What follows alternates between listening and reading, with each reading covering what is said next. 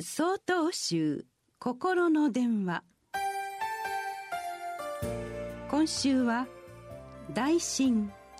大きな心を持って」と題して岩手県栄勝寺雲野義範さんのお話です。昨年の秋とても素敵な一言に出会いました。書類を提出するために市役所を訪れた私。必要な書類を提出し待っていると「雲野さんこの書類の生年月日なんですが」見ると私の生年月日が平成44年と記載されています。私もびっくりですがきっと職員さんもびっくりです。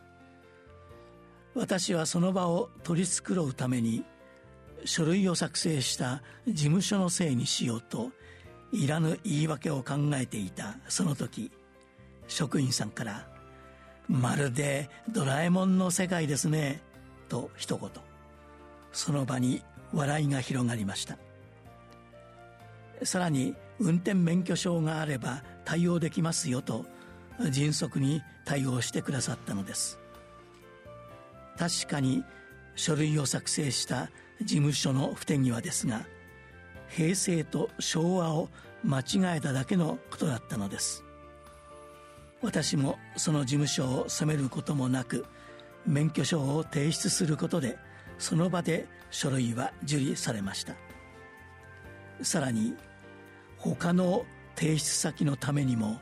訂正した書類はあった方がいいですねと助言をいただき新たに書類をいただく時も相手を責めることなくお願いすることができました。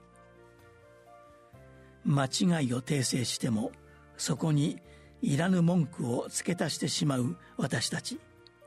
一つの間違いを軽いジョークと的確な対応で切り抜けてくれた職員さんのおかげで私も感情にとらわれることなく素直に取り次ぐことができました。道元禅師は大きな心と書いて大心をお示しです。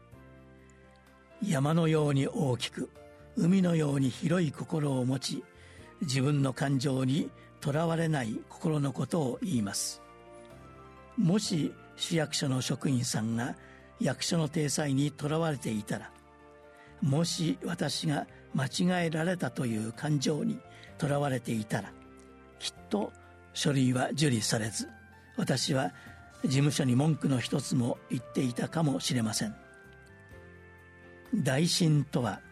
目の前の出来事に是非をつけるのではなく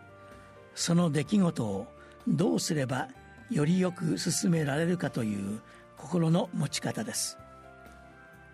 新年にあたり大きな心を持ってお過ごしくださいと道元禅師は微笑んでいるように思えます。